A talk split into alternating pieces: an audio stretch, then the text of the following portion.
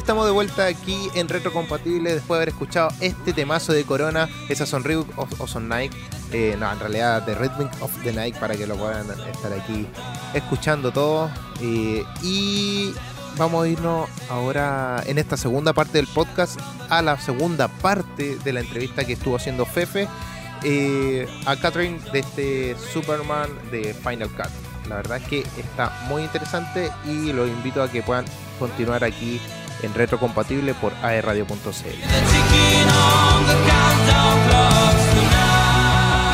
Catherine, y con respecto a la, a la recepción, eh, ¿esperabas la recepción que ha tenido el corte de tu película? ¿Esperabas menor recepción? ¿Esperabas mayor recepción? ¿Cuál es tu percepción, valga la redundancia, de la recepción de la, de la película?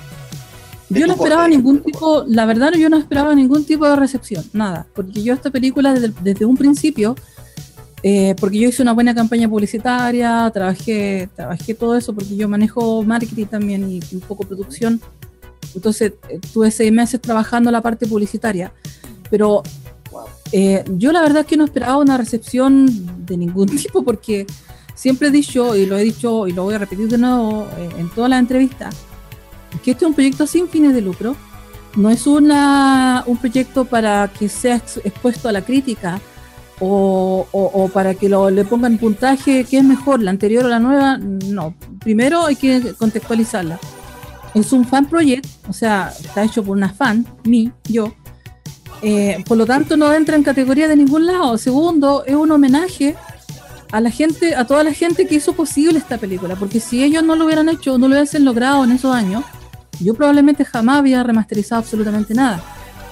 Eh, es una carta de amor, como dijo una vez un, donde, en una nota que leí de prensa en un periódico argentino, es una carta de amor a, los creadores de la película y al personaje en sí.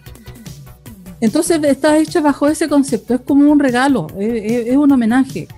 Nunca lo hice esperando llenarme de fans, nunca lo he hecho esperando fama, porque tampoco es algo que me, que me llame la atención.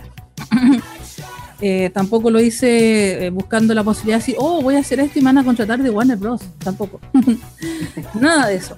Yo lo hice simplemente porque es un homenaje por el apego emocional que yo tengo hacia, hacia esa película y porque en cierta forma también tengo, digamos, más que los recursos técnicos, porque en realidad no tengo un, equipo de la NASA para trabajar en esto, pero sí tengo los conocimientos técnicos para poder hacerlo. Y ahí está la diferencia. Eh, y ahí yo me quiero detener en esto. Eh, eh, el artista no lo hace la herramienta. Tú puedes tener un equipo que puede costar 20 millones de dólares y vaya a tener resultados como el bigote de, de Henry Cavill pero puedes tener una herramienta que, que, la hiciste con lo, con lo más humilde que pudiste encontrar, hiciste una obra de arte como un Picasso, como un Miguel Ángel, y, eso está detrás del artista, es el artista el que logra la obra, no la herramienta. Entonces por eso yo me quiero detener en eso, y eso es algo que acá en Chile se debe valorar, valorar el artista, la obra del artista, el trabajo que, que hay detrás de esto. A mí me costó mucho lograr esta película, estuve casi dos años trabajando en esta película, pasé las de las de todas las que te puedes imaginar, eh, que no vale la pena no mencionar tampoco, y no lo voy a hacer tampoco. Eh, entonces me costó hacerlo, sudé la gota gorda, entonces por eso no, yo no, no, no esperaba ninguna recepción, pero sí me sorprendió muchísimo porque fue como un tsunami de, de cariño que recibí cuando yo estrené esta película. Entonces, eh, eso sí me gusta, el cariño, eh, valoro mucho la recepción que tuvo la película, eh, que, hayan valorado todo el esfuerzo que hay detrás, eso es lo que a mí realmente me importa. Y sabes qué, Karen, con respecto a lo que tú decías, eh, y lo hablábamos un poco también en off antes de comenzar la entrevista, yo creo que hay mucho de esto que en Chile no se valora pensando en que tu producto es gratis. creo que en Chile tenemos muy metido esto en la cabeza de que si yo cobro tengo que hacerlo bien, si no cobro, si esto no es rentable, yo no, no trabajo yo vengo, mira, yo vengo del mundo de la informática, eh, muy metido en los computadores, eh, soy informático y, yo he disfrutado de un montón de cosas, juegos, cómics, historias, eh, no sé, películas, lo que se te ocurra, no sé, tutoriales, lo que se te ocurra, y todo absolutamente gratis por gente que busca lo mismo que tú. Que en el fondo, si tú le preguntas, incluso a gente, hay gente que, que si tú le preguntas bien, chuta, no sé lo que busco, pero toma, aquí es un juego gratis de esto, porque lo amaba, porque me rememoraba o remembraba cuando yo era niño. Eh, y creo que un detalle súper importante, Katy, el que, el que tú mencionas, que, que en Chile eh, no, no, hay cultura para recibir tanto estos trabajos porque eh, básicamente, llevo una opinión personal mía puntualmente en esto, eh, porque no estás cobrando. Entonces no es medible tu trabajo, tu esfuerzo. No existe un documental con todo el esfuerzo que hay detrás. Porque la gente probablemente no tenga idea de todo el esfuerzo que hay. La gente piensa que editar. Mira, esto, esto a, mí me pasa con, me ha pasado con mis abuelos, con mis tíos, etcétera, con familia, que cuando piensan que formatear un computador es fácil, porque lo, porque encontraron un tutorial. Pero hay todo un conocimiento adquirido detrás eh, cuando tú lo haces. Ahora, el tuyo es un proceso creativo absolutamente distinto a formatear un computador. Eh, pero haciendo la comparación hay todo un conocimiento técnico que tú recién mencionabas y, yo te quisiera preguntar, un poco salido de, lo que tú decías también, cuando trabajas estos dos años en, este, en este proyecto que es finalmente eh, Superman de Final Cut, ¿cuál podrías decir que cuál sería el área que tú consideras que te llevó más trabajo? No, no más, más, que fue más laborioso, no más difícil, sino que al que más le tuviste que dedicar tiempo cuando ya finalmente fuiste montando, dijiste, a ver, chuta este efecto aquí, o, la música, o el, o el cortar las escenas extras. ¿Cuál dirías tú que es la parte que más te costó trabajo de todo el corte? En realidad es difícil darte una respuesta concreta porque hay cosas que parecían sencillas y en realidad se hicieron muy difíciles. cosas que me parecían eh, muy difíciles, en realidad eran muy sencillas. Eh, no sé si será porque en mi vida así que digo, oh, voy a hacer esto. No, si es fácil y termina siendo súper difícil. Digo, no, voy a hacer esto. Y, se ve fácil y al final es, como lo opuesto. Entonces, si lo, quizás si te podría dar un ranking de las cosas más complicadas y sea el número uno, lo más complicado para mí fue hacer los CGI, los 3D. Generar un Superman en 3D. De hecho, no, yo, había escenas donde yo quería colocar al Superman de cerca, por ejemplo, donde volaba por los valles y todo eso. Y no pude hacerlo, ¿por qué? Porque primero por limitancias tecnológicas como decía Howard Stark, la tecnología de mi tiempo me limita. Entonces, no, no, pude hacer más porque la tecnología me limitaba, eh, eh, económica, tanto económicamente como en capacidad. Entonces, eh, hay cosas que no pude hacer, que quise hacer y que no pude. Entonces, yo creo que lo más complicado para mí fueron los 3D. Hacer el rigging el 3D, el texturizado, que al computador casi le salieron varices tratando de hacer los renders. Entonces, fue como para la gente que no sabe el render es cuando uno ah, tú creas el modelo en 3D y eso lo tienes que exportar en un formato editable para video, ya sea en secuencia de imágenes PNG o en un MP4, dependiendo de, las necesidades de producción. Pero como te digo, yo creo que lo más complicado fue el 3D. Lo que me llevó harto trabajo fue los 3D. Y luego, así en segundo lugar, fue reconstruir las pistas de audio para la escena extendida ya que esta película tiene, muchas escenas que están extendidas y a pesar que yo tengo los Blu-ray de donde ripié las escenas extendidas, eh, estas escenas venían en estéreo. Y las escenas, la, la mayor parte tener escenas en 5.1 y después poner escenas en estéreo, sino que tiene que ser todo homogenizado para que se vea un producto profesional elaborado. Entonces, ahí tuve que trabajar harto porque tuve que reconstruir muchas escenas, el reconstruir los efectos de sonido, eh, hacer calzar la música con lo que venía por detrás o lo que con, la música que venía por delante, eh, aislar los diálogos y, colocar los efectos de sonido nuevos. Y yo creo que eso sí me llevó a inventar técnicas y, y, realmente me llevó el ingenio, digamos, y las capacidades técnicas así como al límite. Y yo creo que eso fue como, en segundo lugar, lo más complejo o lo más trabajoso. Entonces, sacando un poco de tus palabras, también hay un, hay un aprendizaje, ¿no? En, hacer todo esto, en, lo mismo que tú decías que a lo mejor era más difícil, terminó siendo fácil o, menos complejo, y lo que tú considerabas más fácil terminó siendo mucho más difícil.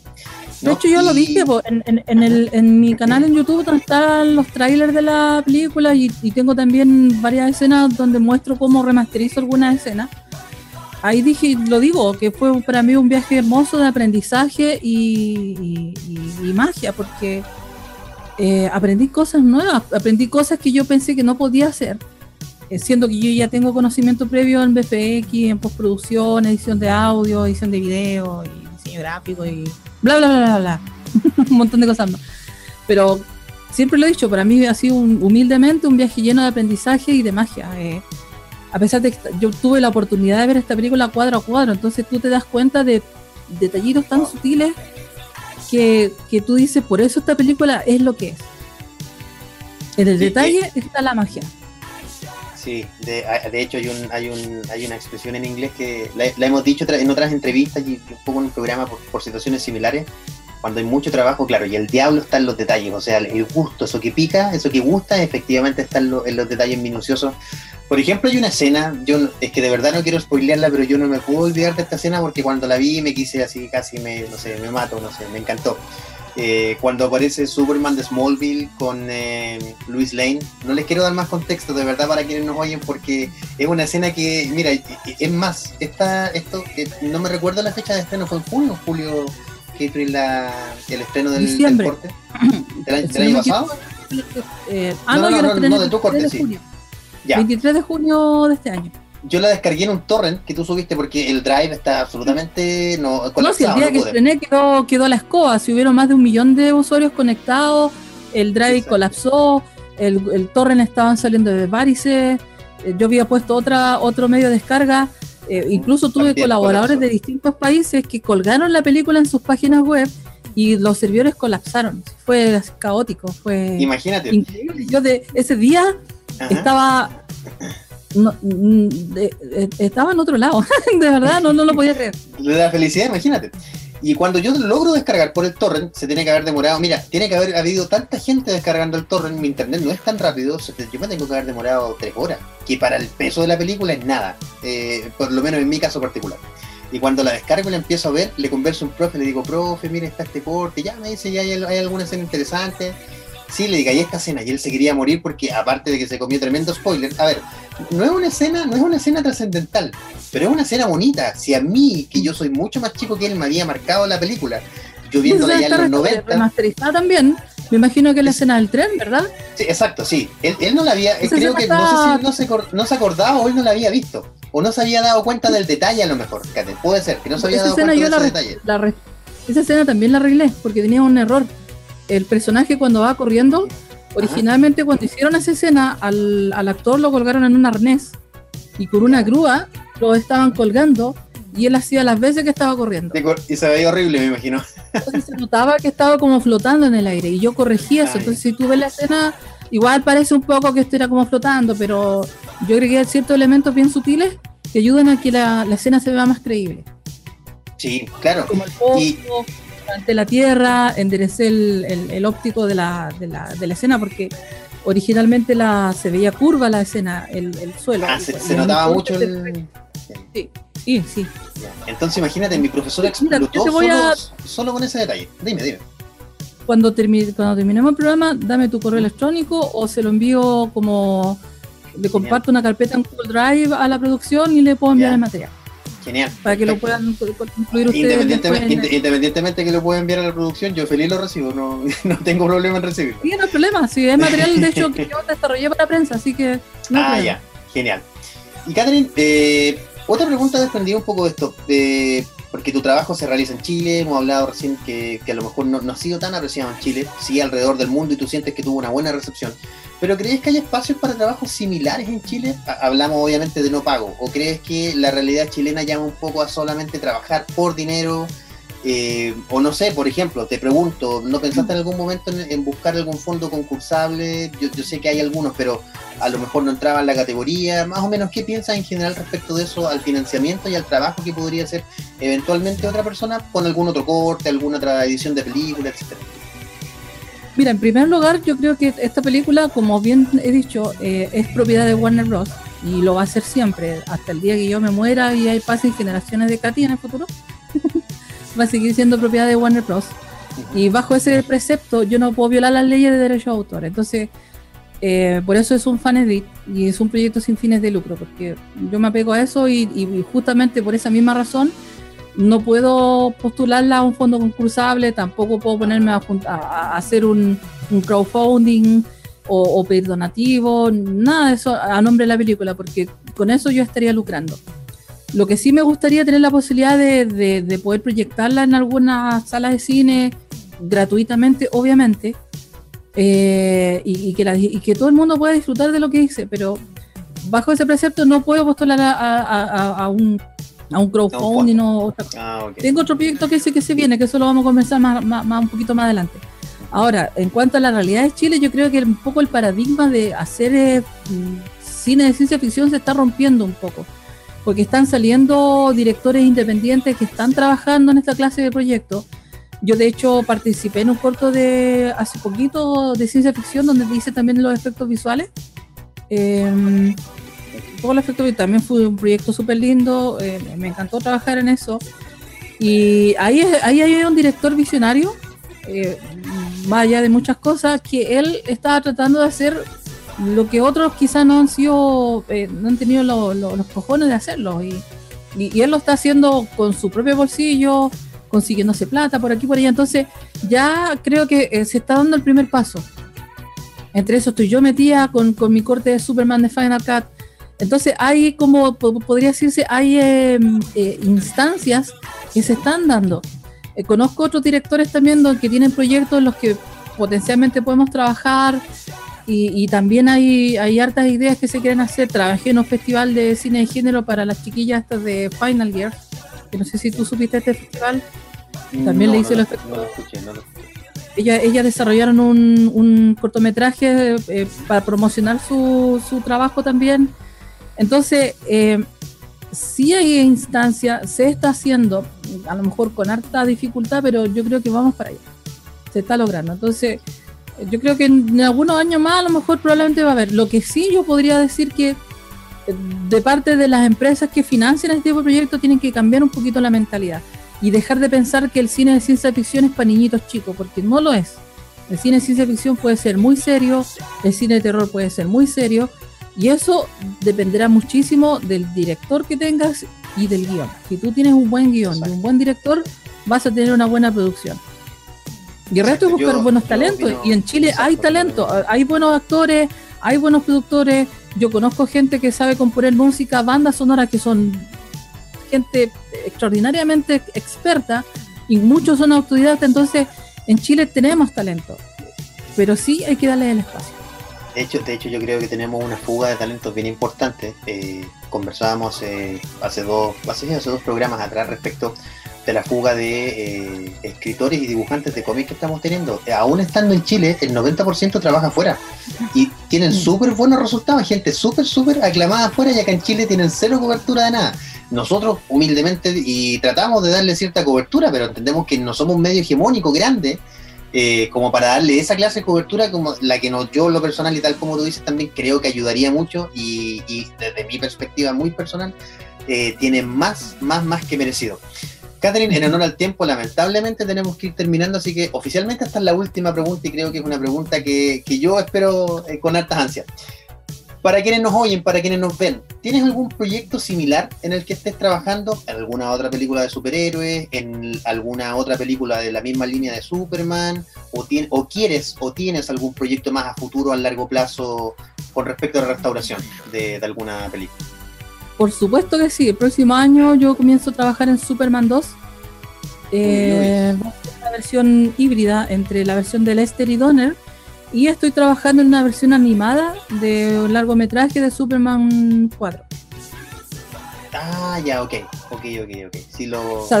voy a hacer Superman 2, también un fan y Superman 4, pero Superman 4 va a ser una versión animada, eh, como un, largometraje animado tipo dibujo. Y en eso estamos trabajando en el guion. Estoy, ya tengo gente que me está colaborando con, con, la, con el artwork, estamos trabajando con algunas ideas para los personajes.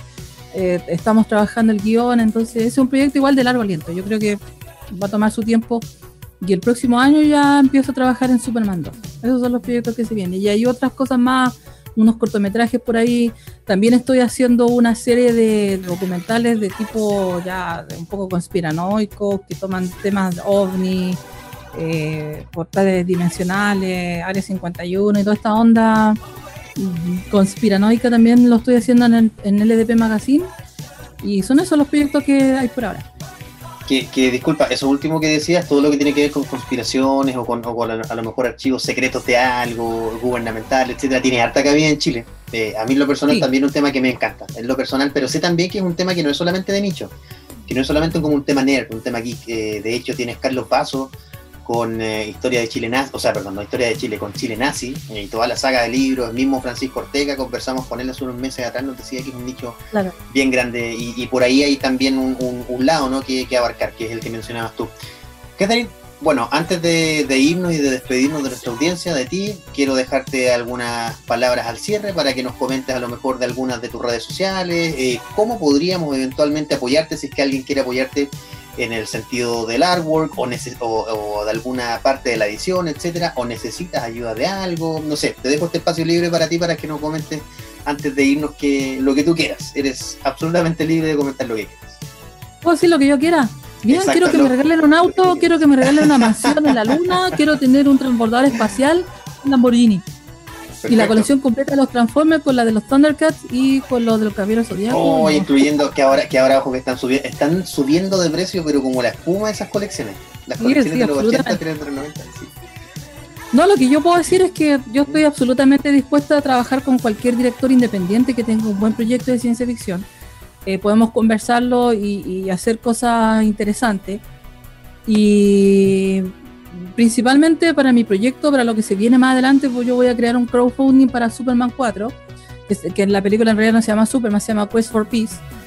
Y ese proyecto yo voy a estarlo publicando en las redes sociales, eh, me pueden buscar en YouTube solamente porque yo no, no, soy muy eh, fan de las redes sociales.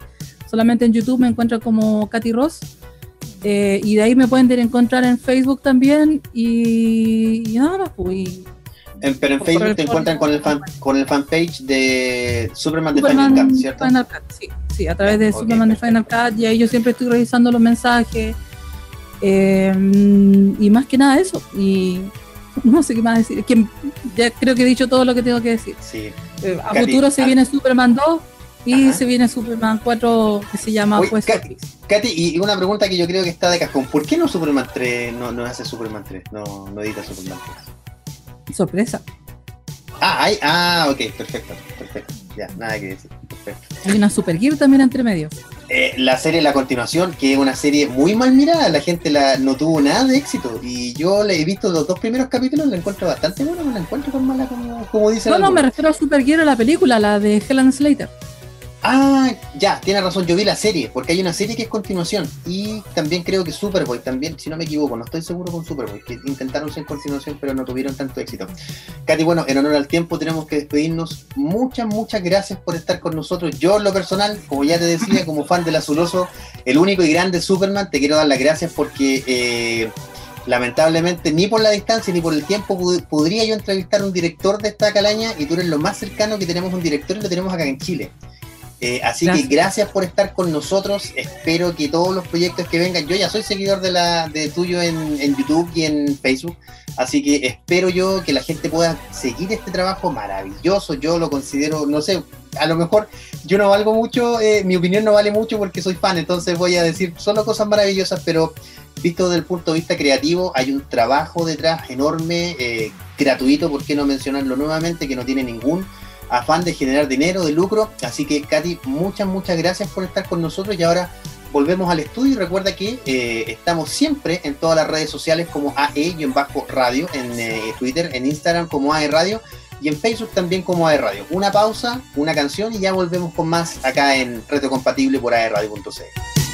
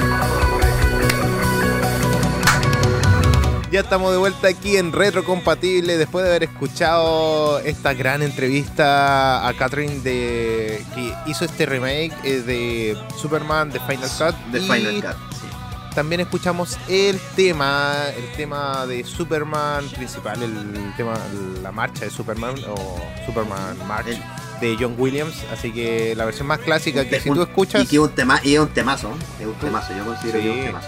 Tú lo escuchas y sabes de qué está... ¿Qué se te viene a la mente? Superman. No importa si es el Superman antiguo, el nuevo, se te viene a la mente Superman. Exactamente. Oye, Elian, y detalle curioso, ese Superman tuvo su su película siguió, su historia siguió en Superman Returns del 2008-2007 por ahí. Con Brandon y recordemos, Brandon Root, y ese Superman tuvo su final ahora, este año 2020, en la crisis. o sea, es una historia, si uno... Exacto, si uno la sigue, es una historia de más de 40 años, casi 50, y la cierran ahora. bueno, yo, para los que siguen y saben, de el, el Arrowverse tuvo su crisis en Tierra Infinita, que es un pedazo de historia y que cierren de esa manera, eh, genial. O sea, a mí me pareció, pero mi, mi cabeza explotó en, mis pedazos, me encantó. Me encantó y una y ahora yo tener el honor de entrevistar a Catherine, que es lo más cercano que tenemos a un director de cine. Eh, y en Chile, no, para mí fue, me sentí muy honrado y fue una entrevista donde lo pasé también muy, yo creo que se notó que lo pasé muy bien, eh, hablando de, de Superman, como pueden ver ahí atrás. Exacto, de cine y de Superman, que es un personaje que me encanta, él era por antonomasia. Sí, no, la verdad es que estuvo bastante bueno y de verdad que esperamos tener más oportunidades como esta para poder seguir entrevistando a gente como ella y que saca la cara por Chile igual, pues, independiente de todo. Sabemos que ella hizo todo un esfuerzo para poder lograrlo y la verdad que le salió impecable. Exacto. Oye, y se vienen más entrevistas, ¿ah? ¿eh? Próximamente tú vas a estar entrevistando, otra entrevista yo, así que quédense atentos ahí a los próximos programas de la radio porque se vienen personajes y bandas, etcétera, bien eh, interesantes pronto.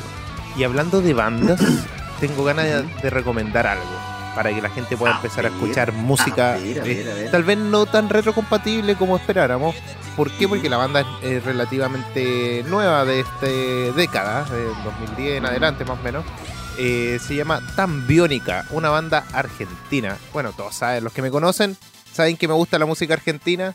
Soy amante de, su rock, de sus melodías, de su. De su ¿Soda Stereo? Soda, Stereo, sí. ¿Tú conoces ah, Soda sí, como te has hablado de Soda Stereo. Quiero hablarte. ¿Tienes un minuto para hablarte de Soda Stereo? Sí. Es que, es que, es que mira, todos la recomiendo porque es demasiado buena. Si delante hacíamos un chiste, nos reíamos detrás de cámara con Alien. Nada que decir, eh, Cerati, su lírica, impecable, impecable. Un compositor, productor, incluso DJ muy bueno, digámoslo así. Tiene, de todo. Sí, sí, tiene, de hecho hay unos samples medio, medio polémicos del que se robó y nunca acreditó. Mm. Ahora, como son samples y son pedacitos cortos, ya está bien, no se lo robó, sino que lo usó, claro. No, sé si de hablar de robo, pero bueno, Nada que hacer.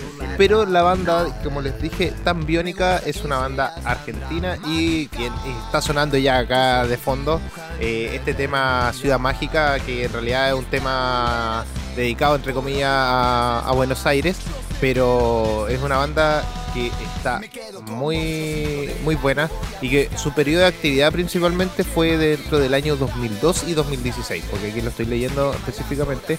Y es un rock que, bueno, tienen como cinco tipos de estilo, que es como pop rock, uno podría decir, electropop o rock electrónico también, y también finalmente un rock alternativo, que es donde los podemos encasillar, aunque hay de distintas cosas. Eh, han tenido unos conciertos espectaculares que yo he estado viendo y la verdad es que son bastante entretenidos y no deja eh, como que tú ves el, show es como escuchar el disco incluso como más entretenido ya tiene como esa, esa ese toque que no todas las bandas lo tienen ojo ahí. Eh, y bueno ahora continúa en realidad Chano que es el Santiago Moreno si no me equivoco que es el vocalista, eh, continúa solo haciendo como su vida de solista. Entonces, si quieren igual como continuar la eh, que es tan biónica, lo pueden, lo pueden seguir. Eh, lo pueden encontrar. Sí. Oye, interesante eso. Ese es un tema de los que me gusta. El otro tema que me gusta también es el tema eh, El Duelo, de su último disco, Obsesionario, para que lo puedan escuchar. La, ley, la ley, no, no es de la ley. no, no, no, no, no, no, el tema de, la ley, pero el tema, el duelo de ah, Tan Biónica, para que lo puedan escuchar. Es muy, muy bueno. Ya, eso, Tan Biónica, era interesante que pudieras repetir el, nombre. Yo lo había perdido, Tan Biónica. Era interesante. Y también, lo bueno es que él es que no es una música que sea tan conocida, así que yo creo que tiene, tiene espacio aquí en Reto Compatible, no es una música tan popular. Eh, a mí, por ejemplo, hablando que tú hablas de recomendación de música, no es una recomendación que yo quiera hacer, pero es una música que estoy escuchando estos últimos dos meses más o menos. Y no sé si tú conocías, Genial, y para quienes no lo escuchan, que es una música extremadamente buena desde mi perspectiva. Eh, la música o el estilo de música conocido como Japan City Pop. ¿Lo has escuchado alguna vez? What? Nani. Ya, yo, ya, así, literalmente, yo la primera vez que lo oí quedé con la misma cara tuya. Japan City Pop. O sea, es pop japonés de ciudad. O, el pop que suena en la ciudad, pero japonés. Yo, la verdad es que el título es medio pretencioso. Nani. Yo no pensaría que quede así como, oye, pero ¿qué es esto? Y realmente, Alien, tiene que ver mucho con el low-fi tiene que ver ah. mucho con el retro, con el retro pop, porque estas son canciones de los 80, más o menos, para, para, para puntualizar. Son canciones de los 80 que se quedaron en los 80, digamos que, que, no, no se remasterizaron ni nada, pero tienen un sonido bastante agradable, bastante agradable. Y yo simplemente lo digo como papita, vayan a escuchar el Japan City Pop cuando se quieran relajar, cuando tengan alguna prueba para la gente que es más melancólica en la noche. Japan City Pop, que hay dos discos que son, no me recuerdo el nombre, pero les van a salir en las primeras listas de reproducciones porque tienen, no sé, 10 mil millones de reproducciones. Sé, son muchas, muchas, muchas. Eh, y el Japan City Pop. Así que ahí les dejo, les dejo eso. Buenísimo. Está saliendo eh, tu lado otaku de a poquito. Sí, muy de a poquito, muy de a poquito. Yo soy lo menos otaku. ¿Te acuerdas que te decía yo? Cada, cada vez, cada vez más otaku, jefe. Espero que no llegue al punto de no bañarte. Así que. Ah, no, no, no, no, no. Eso, eso tengo, tengo mi ducha obligada aquí al, al, fuera de mi pieza, entonces no. sí, Estoy obligado, sí, No, bueno, no, no se enojen con nosotros, amigos eh, que les amigo gusta otaku. La, amigos otaku que les gusta la cultura eh, del anime, cultura japonesa. Oye, pero Elian, Elian, pero yo tengo que exactamente te iba a hacer esa corrección porque a mí me han hecho esa corrección. Sí, sí. Resulta que, resulta que, claro, no es lo mismo ser eh, otaku japonés que otaku ¿Coreano? de teleserie, de teleserie coreano. Doramas. O, eh, exactamente, o en su defecto de Hong, eh, perdón, de Hong Kong, si bien digo, o taiwanés. Son cuatro estilos absolutamente súper distintos. Y ahí, uno ve que la lejanía físicamente de esos continentes o del continente asiático de nosotros, a los que no somos fans, no somos seguidores de esto, realmente nos falta harto que aprender harto, harto. Sí, no, hay mucha cultura que se puede sacar de ahí, pero en el sentido de, de, conocer otros otro aspectos de, de esto, que, que, nosotros le decimos otaku a todo lo que viene como de, Asia.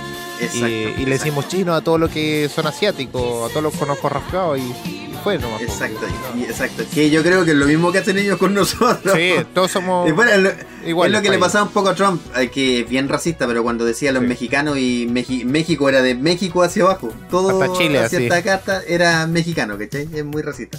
Oye, Elian, y lamentablemente ya estamos llegando al fin de nuestro programa de hoy. Al fin de la transmisión de hoy. Lamentablemente. Pero nos queda un temita para que puedan escuchar. Ah, para que lo puedan disfrutar. Ese, ese, ese yo te lo dejo a ti, Ellen, para que tú lo presentes. Yo me aprovecho de despedir. Les recuerdo que nos pueden seguir en nuestras redes sociales de la radio. En Twitter nos encuentran como AE-radio y en Instagram y en Facebook como AE Radio. A mí en lo personal me encuentran como Jefe con F. Y ha sido un gusto. Lo esperamos la próxima semana por esta misma hora en el mismo canal eh, a las 7 y media como todos los jueves y por aerradio.cl y si no en su defecto también nos pueden escuchar en Apple Music Podcast o también en Spotify. Muchas gracias Fefe y de verdad siempre lo paso tan bien contigo. nos reímos, eh, disfrutamos esta entrevista y ahora, bueno, nos despedimos. Yo soy Elian y me pueden encontrar también en Instagram como Elian Rock y pueden escuchar toda mi música y todos los programas también están ahí linkeados en mi Instagram. Y eso es todo. Nos vamos con el tema de la banda Club, una banda que nos encanta aquí en el programa y que por fin la pudimos poner acá en, en retrocompatible. Así que nos vamos con Frívola de Club, aquí en aeradio.cl.